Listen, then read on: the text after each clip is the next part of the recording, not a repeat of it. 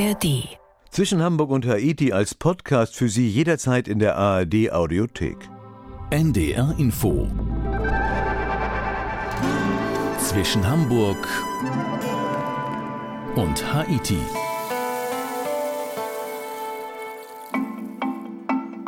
Manchmal ist das Leben ganz schön leicht. Zwei Räder, ein Lenker und das reicht, wenn ich mit meinem Fahrrad fahre. Dann ist die Welt ganz einfach.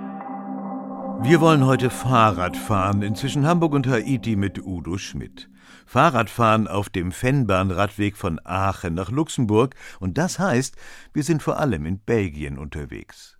Wir verteilen schon mal vorab ein bisschen Lametta. Der Fennbahnradweg zählt zu den schönsten Radwegen Europas, sagen zumindest die, die viele Radwege kennen, und er befindet sich auf einer alten Bahntrasse, eben der der Fennbahn. Astrid Koral ist unsere Korrespondentin in Brüssel. Dort hat sie davon gehört, dass der Fennbahnradweg jetzt zehn Jahre alt wird und sie ist losgefahren. Hallo Astrid. Hallo Udo. Astrid, war das mit dem Losfahren eine so spontane Idee, wie ich eben geschildert habe? Nicht ganz. Also ich bin ja Korrespondentin im ARD-Studio hier in Brüssel und da kümmern wir uns meist um politische Geschichten, also zum Beispiel um die EU und die NATO. Aber ich gucke sehr gerne auch mal so ins Land, äh, gucke, was sich so tut. Ähm, wir nennen das ja auch so die bunteren Geschichten. Und da habe ich nebenbei von diesem Fanbahnradweg gehört, auch von Kollegen, die den schon mal gefahren sind. Und da habe ich mir gedacht, den würde ich selbst gerne einmal fahren, äh, mir auch das hohe Fan angucken angucken, das man vor allem in der Region Aachen äh, sehr gut kennt. Und bei der Gelegenheit ähm, habe ich mir dann überlegt, könnte man ja auch eine Geschichte fürs Radio daraus machen. Und mal Radfahren statt EU oder NATO, das ist ja vielleicht auch ganz befreiend und entlastend so, nicht wahr? Ja, das hat auf jeden Fall was. Du hast ja ganz viele Geschichten entlang des Radwegs aufgesammelt. Davon hören wir gleich einiges. Sind dir diese Geschichten, naja, sag mal so, am Wegesrand begegnet oder hat sich da die Journalistin akribisch vorbereitet? Also da hat sich die Journalistin dann doch äh, eher akribisch vorbereitet. Ich habe einiges äh, darüber gelesen. Man findet auch ziemlich viele Informationen im Internet. Und natürlich muss man auch sagen, haben die Gesprächs Gesprächspartner auch nicht immer Zeit, äh, sondern ich habe mit ihnen tatsächlich im Vorfeld äh, Termine vereinbart, habe auch den einen oder anderen gefragt, ob er noch jemanden kennt, der zu diesem oder jenem Punkt etwas zu erzählen hat. Aber ich muss auch sagen, manche Gespräche und vor allem Geschichten habe ich dann erst im Laufe meiner kurzen Reise erfahren. Vor allem viele Anekdoten auch gehört, die ich vorher gar nicht kannte. Und wenn man dann auch selbst so unterwegs ist auf diesem Fennbahnradweg, dann fallen einem ja doch viel mehr Dinge noch auf, als wenn man das einfach nur liest. Genau, die Geschichte wird am Ende dann doch anders, als man sich die vorgenommen hat. Das ist ja auch ganz gut so, nicht? Genau, ja. 125 Kilometer ist der Fennbahn-Radweg lang. Das ist viel oder wenig, je nachdem, wie geübt man ist. Stand dir das bevor oder bist du geübt? Ich fahre selbst einigermaßen viel Fahrrad, jetzt nicht 125 Kilometer jede Woche, aber zumindest morgens und abends zur Arbeit und zurück. Und ich mache auch immer mal wieder kleinere Touren hier auch am Rand von Brüssel, ähm, wo sich übrigens ganz hervorragend radeln lässt. Die Belgier sind ja auch so ein Radsportvolk. Es gibt ja viele große Radsportler. Eddie Merckx zum Beispiel, der kommt von hier. Insgesamt kann ich sagen, ich fühlte mich ganz gut vorbereitet und dachte, das ist gut zu schaffen. Einerseits, auf der anderen Seite hatte ich schon noch ein bisschen Respekt. 125 Kilometer, wir haben das auf drei Tage verteilt. Hab mir dann überlegt, hm, was ist denn, wenn ich nach dem ersten schon den totalen Muskelkater habe?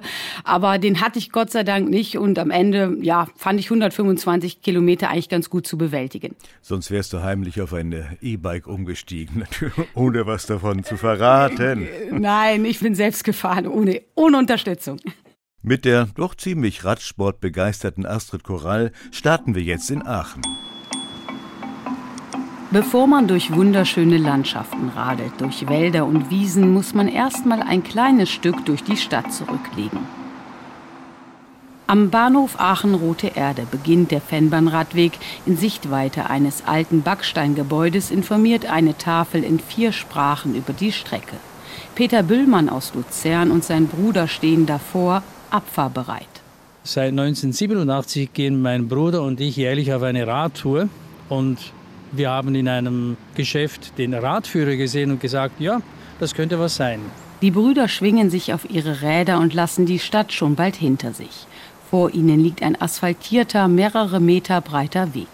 Die Strecke schlängelt sich meist durch idyllische Natur 125 Kilometer von Aachen über Belgien bis nach Trois-Vierges in Luxemburg, das auf Deutsch Ulflingen heißt. Das ist der längste grüne Weg auf einer alten Eisenbahnstrecke in Europa. 125 Kilometer am Stück. Und das war auch die große Stärke, dass es ein Projekt mit Deutschen, Belgiern und Luxemburgern war. Erzählt Gilbert Perrin, der einer Vereinigung angehört, die sich für den Erhalt stillgelegter Bahntrassen einsetzt und dem die Entstehung des Fennbahnradweges maßgeblich zu verdanken ist.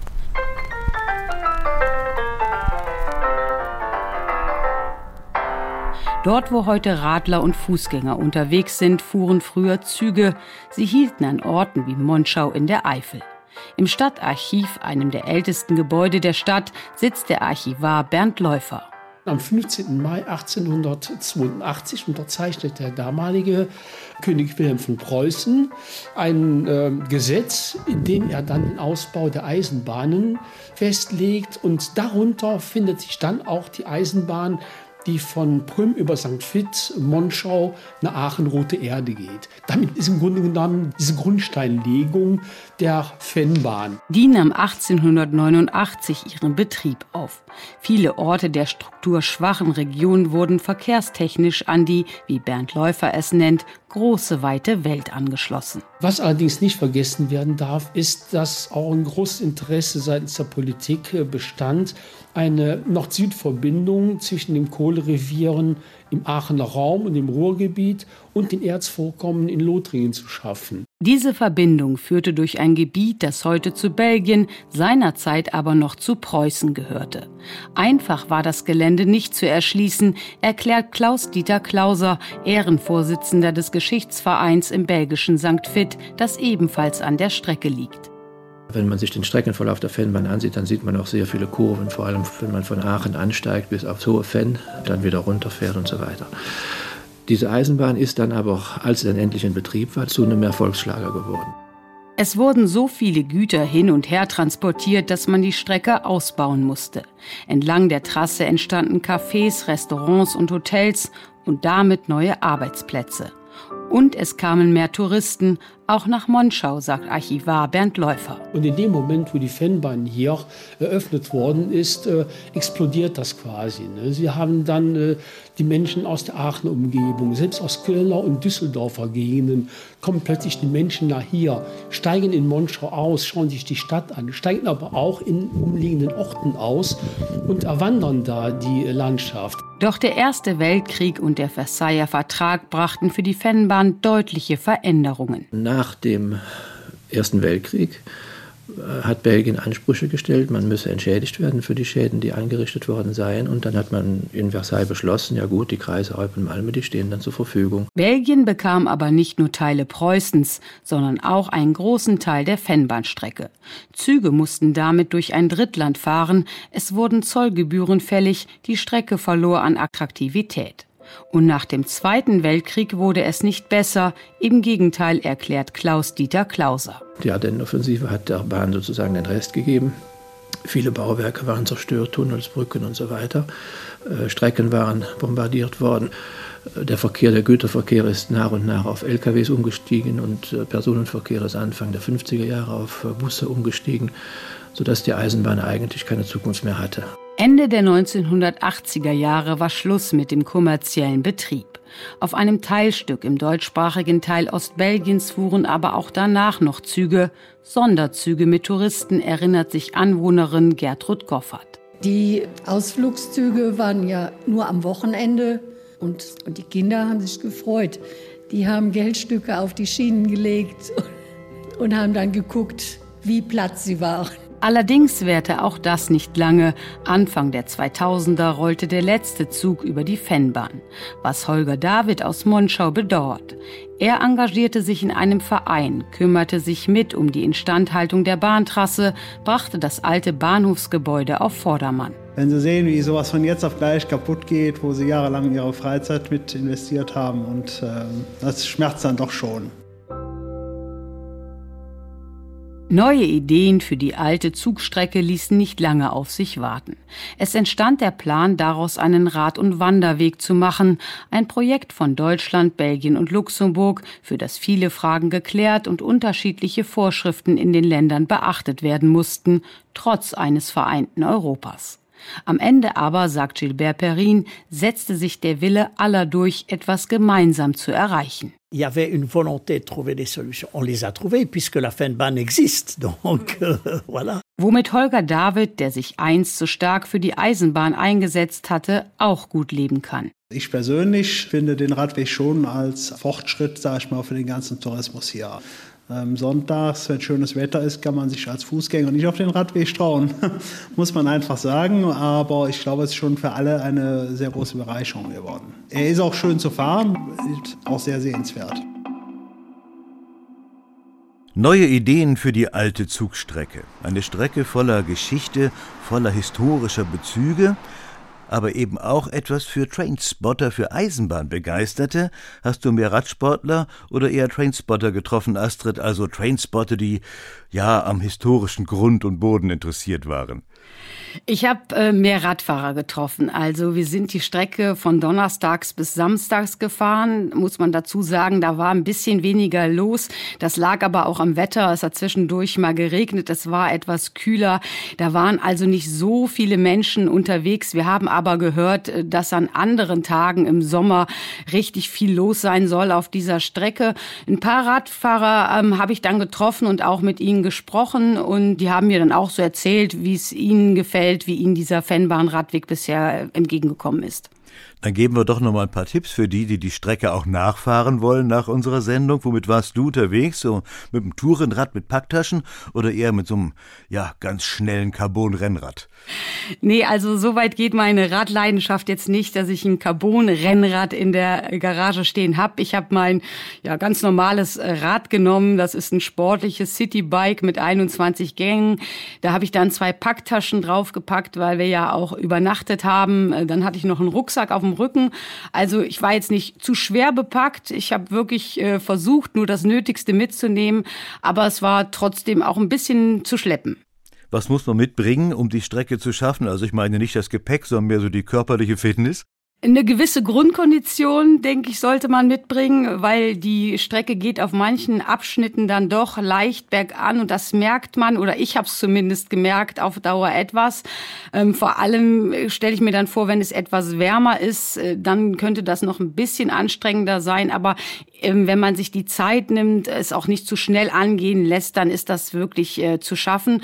Und man sollte sich finde ich, auf jeden Fall ein bisschen Verpflegung einpacken, etwas zu trinken, weil es gibt zwar entlang der Strecke auch mal Cafés, Restaurants oder zum Beispiel mal einen Metzger oder einen Bäcker, aber ich hatte doch mit mehr Einkehrmöglichkeiten unterwegs gerechnet und war dann ganz froh, dass ich Wasser und auch ein paar kleine Snacks dabei hatte. Einkehren zum Essen ist das eine, Übernachten das andere. Wenn du sagst, ihr seid drei Tage unterwegs gewesen, braucht man Übernachtungsplätze zwischendurch, weiß aber vielleicht ja nicht ganz genau, wie weit man kommt jeden Tag. Kann man das spontan entscheiden oder muss man sich da genau festlegen? Man muss sich sicherlich nicht genau festlegen, aber wir zum Beispiel hatten das so gemacht, dass wir diese Strecke wirklich unterteilt hatten. Da gibt es auch ähm, Empfehlungen, was man am besten macht. So zum Beispiel der erste Teil war von Aachen bis Monschau und dann von Monschau bis St. Vith und von St. Vith dann bis nach Luxemburg, die letzte Etappe. Und da hatten wir uns vorher zwei Unterkünfte entlang der Strecke gesucht und das hat eigentlich alles ganz gut funktioniert. Monschau kommen wir gleich hier auch noch hin. Es geht jetzt weiter auf dem Fennbahn-Radweg und jetzt lernen wir auch mal ganz kurz zumindest eine anstrengende Steigung kennen. Auf 125 Kilometern radelt man durch Wälder und Felder, über die Höhen der Eifel, durch Heidelandschaft und durch das Naturschutzgebiet Hohe Fenn, das größte Hochmoor Europas, das der ehemaligen Bahnstrecke seinen Namen gab, und durch das beschauliche Tal des Flusses Ur. Man kommt an Viadukten vorbei oder fährt darüber, vorbei auch an einer Burgruine und einem Kloster. Mit im Schnitt 2% Steigung ist die Strecke nicht besonders steil, weil die Züge früher ein größeres Gefälle nicht geschafft hätten. Das ist auch die Stärke der Fennbahn, dass wir auf einer fast flachen Strecke ein Land durchqueren, das hügelig ist. Die Landschaften sind abwechslungsreich. Es gibt Tunnel, es gibt Brücken, also es ist nicht eintönig. Es ist gut zu fahren und wir sehen sehr abwechslungsreiche Landschaften mit Tälern und so weiter. Man merkt dem Streckenplaner Gilbert Perrin die Begeisterung an. Doch damit ist er nicht allein. Auch Stefan Wolf findet, dass die Fennbahn ein super Projekt ist, es sich gut auf der Trasse fahren lässt. Er macht mit Freunden eine Radtour, gemeinsam stehen sie an einer Weggabelung und legen eine Pause ein. Also schon spitze. Also ich meine, das ist nicht so schlimm mit den Steigungen, dass man das nicht auch mit ein bisschen Übung schaffen könnte. Eine seiner Begleiterinnen, Uda Backer, hat sich etwas schwerer getan. Also diese kontinuierliche Steigung, aber es ist machbar, doch. Und abends fühlt man sich gut, dass man es geschafft hat. Und durch die Natur, die Ablenkung, mal hier, mal da gucken, ist schon toll. Nur an einer Stelle können Radfahrer so richtig ins Schwitzen kommen, zwischen Belgien und Luxemburg. Ursprünglich sollte die Strecke dort durch einen Tunnel führen, doch es kam anders, wie Alan Klein vom Nationalpark Ur erklärt, der weit vor dem stillen und mit Pflanzen überwucherten Tunneleingang steht. Und dann wurde festgestellt, dass zwischenzeitlich die Fledermäuse äh, hier schon eingezogen waren. Und halt sehr viele verschiedene Arten von Fledermäusen und äh, somit stellt der Tunnel auf nationaler Ebene einen oder auch internationaler Ebene einen Hotspot für die Fledermäuse in Europa dar. Und weil die Fledermäuse Vorrang haben, hat man nach langen Diskussionen entschieden, die Trasse führt nicht durch den Tunnel, sondern drumherum. Was für Radfahrer ein kurzes Stück mit einer zehnprozentigen Steigung bedeutet. Dass auf der Fennbahn einmal Züge rollten, ist auch heute noch unübersehbar. Alte Bahnhöfe und Stellwerke, vor sich hin rostende Lokomotiven und Waggons, Signalanlagen, die auf einer Wiese stehen, sie erinnern an alte Eisenbahnzeiten. Nur selten sieht man noch Gleise. Auf einem Abschnitt fahren rote Dreisinen, Touristen haben sich eine geliehen, treten in die Pedale und winken Radlern und Wanderern, die auf dem Weg neben den Schienen unterwegs sind.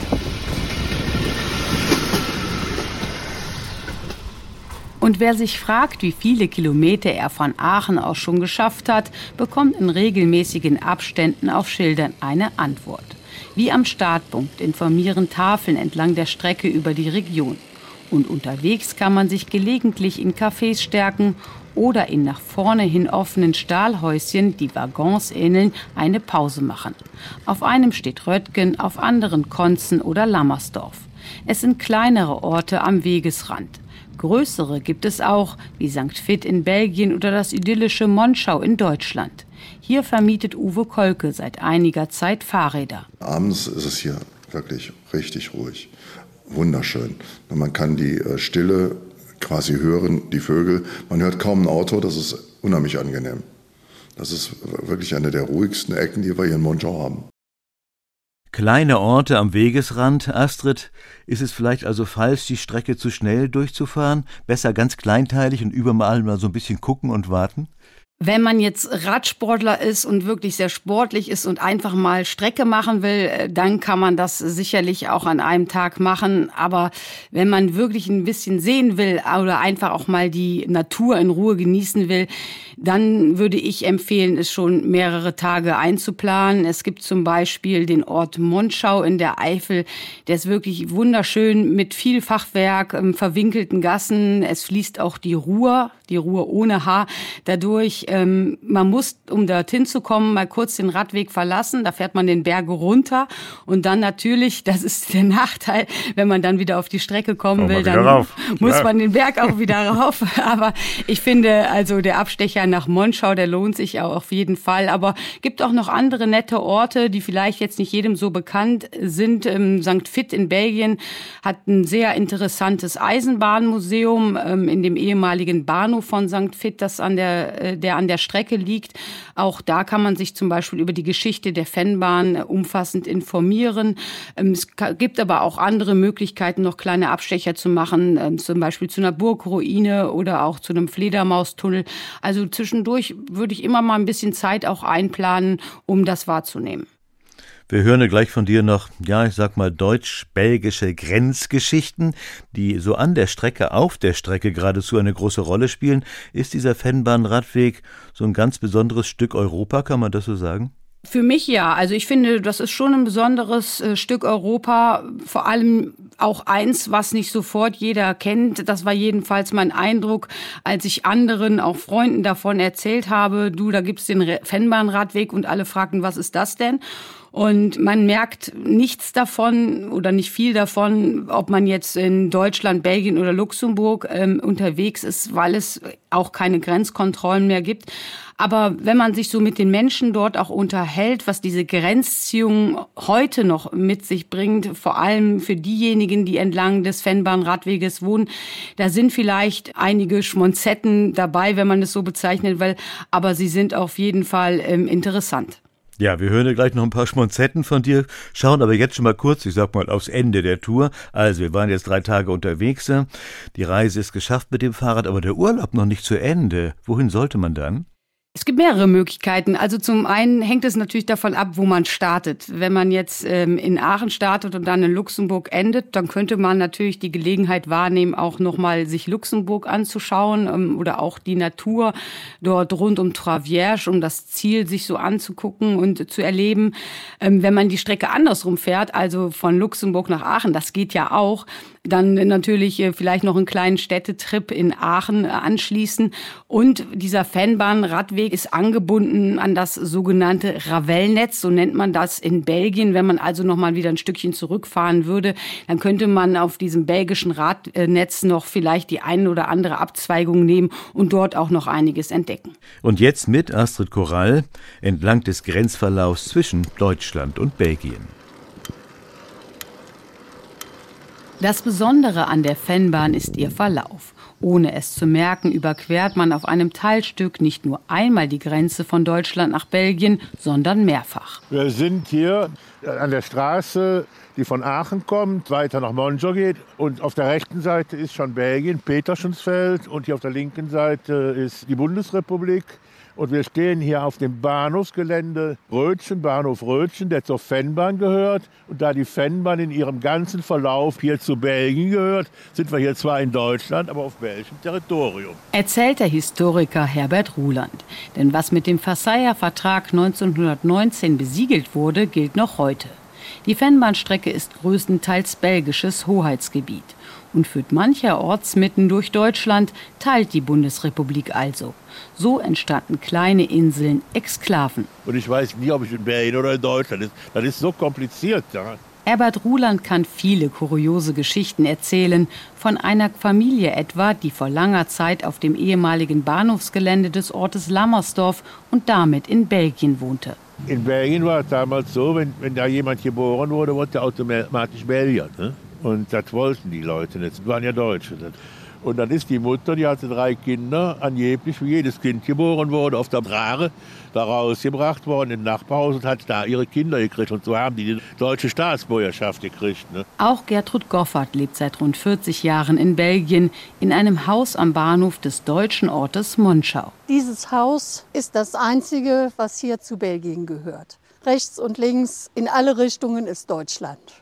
Und das gehörte früher zur Bahn, war also die Bahnmeisterei und Wohnungen für Bahnbeamte. Deshalb ist das auf belgischem Gebiet. Der belgische und der deutsche Briefträger bringen die Post. Und als einmal bei ihr eingebrochen wurde, kam die belgische Polizei. Wir haben das Haus renoviert und irgendwann ist eingebrochen worden. Und alle Nachbarn haben uns ausgelacht und haben gesagt, wir hätten die Feuerwehr gerufen, weil die belgische Polizei hatte blaue Uniformen. Inzwischen gibt es in Deutschland auch blaue. Es ist also schon etwas länger her. Auch Clemens Peters kennt die Strecke aus dem FF. Der leidenschaftliche Radfahrer ist über 80 und steht an einer Stelle des Radweges, die eine gute halbe Stunde südlich von Monschau liegt. Peters zeigt nach rechts und links. Wenn Sie hier schauen, da wo die Garage ist, dann ist der, da war der deutsche Zoll. Und hier nebenan, ja, das ist jetzt abgerissen, das, das war der belgische Zoll. Wer in einer deutschen Exklave wohnte, musste früher seinen Ausweis vorzeigen, um nach Hause zu kommen und musste alles verzollen, was viele nicht taten. Gerade nach dem Krieg blühte der Schmuggel zwischen beiden Ländern. Das Schmuggel ist eine Krankheit. Die Zollhäuschen sind längst abgebaut. Heute ist nicht mehr zu erkennen, welches Land rechts oder links der Strecke liegt. Es gibt auch keine Schilder, auf denen Belgien oder Deutschland steht. Trotzdem kann es im Alltag ab und an zu Problemen kommen. Wie ich einmal gefahren, da kam einer mit dem Roller da, da, hat, da rufe ich die deutsche Polizei nach. Ah, nee, dann müssen die belgische Polizei, da ist ein belgisches Hoheitsgebiet. Und bei einem Unfall sind auf einem Teilabschnitt belgische Behörden und Rettungsdienste zuständig, erklärt Christoph Hendrich von der Tourismusagentur Ostbelgien.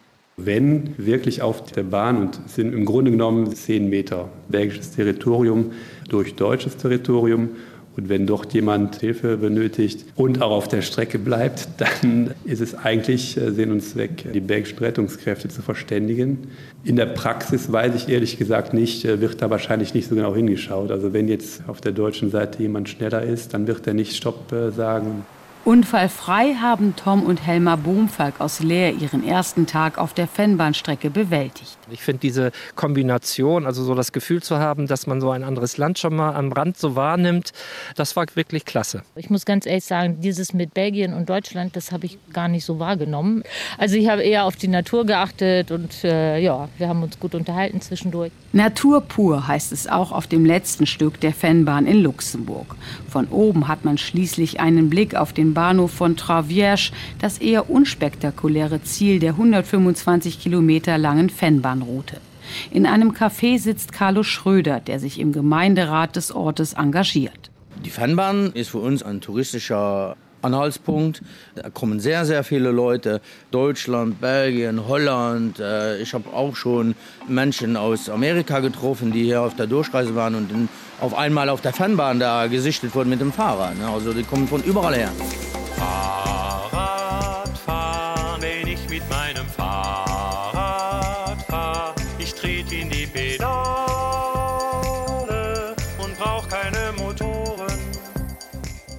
Der Ausbau der Fennbahn zu einer Radstrecke hat sich aus Sicht vieler gelohnt. Und wer sie einmal abgefahren ist, wird dem sicherlich zustimmen. Natur pur. Astrid, wir waren mit dir mit dem Rad unterwegs auf dem Fennbahn-Radweg. Ich habe ja vorhin schon gesagt, du hast es auch erzählt, dass du Korrespondentin in Brüssel bist. Ganz kurz mal eben mit deinen Worten, wie ist Brüssel? Toll. Also ich mag Ah, die Stadt wirklich sehr. Ich weiß zwar, dass sie vielleicht nicht immer den besten Ruf hat. Ähm, an manchen Stellen muss man sagen, auch nicht wirklich schön ist. Aber ich finde sie auch ein Stück weit unterschätzt. Also sie hat abseits von den Sehenswürdigkeiten, die man jetzt kennt, also zum Beispiel Atomium oder diesen großen Platz, der sehr prächtig ist oder auch das Europaviertel, das ist sicherlich auch bekannt. Aber abseits davon gibt es wirklich viele nette Ecken, äh, viele kleine Parks und tolle Restaurants. Was mir besonders gut auch gefällt, ist so die Vielfalt. Die Stadt ist international. Wenn man durch die Straßen geht, dann hört man alle möglichen Sprachen. Französisch, klar, das ist ja die Sprache, die vor allem in Brüssel gesprochen wird. Aber zum Beispiel auch Flämisch, Englisch, Deutsch, Spanisch, skandinavische oder osteuropäische Sprachen. Also da ist alles dabei. Und was mir vielleicht noch ganz kurz abseits der Stadt äh, auch gut gefällt, ist vor allem auch die Lage von Brüssel. Man ist wirklich oder hat das Gefühl, mitten in Europa zu sein. Man ist schnell in Paris, in London, aber auch im Rheinland. Also ich habe die Stadt in den fünf Jahren, die ich jetzt hier bin, wirklich, wirklich schätzen gelernt. Mit Astrid Korall haben wir jetzt eben mal kurz Brüssel kennengelernt. Eigentlich waren wir aber auf dem Fennbahn-Radweg unterwegs und haben viele schöne Geschichten am Wegesrand kennengelernt. Astrid, ich danke dir. Grüße nach Brüssel. Sehr gerne. Tschüss nach Hamburg. Tschüss, Astrid. Und das war auch zwischen Hamburg und Haiti mit Udo Schmidt. Die Sendung wurde produziert von Jürgen Kopp und Alex Berge. Ein Podcast von NDR Info.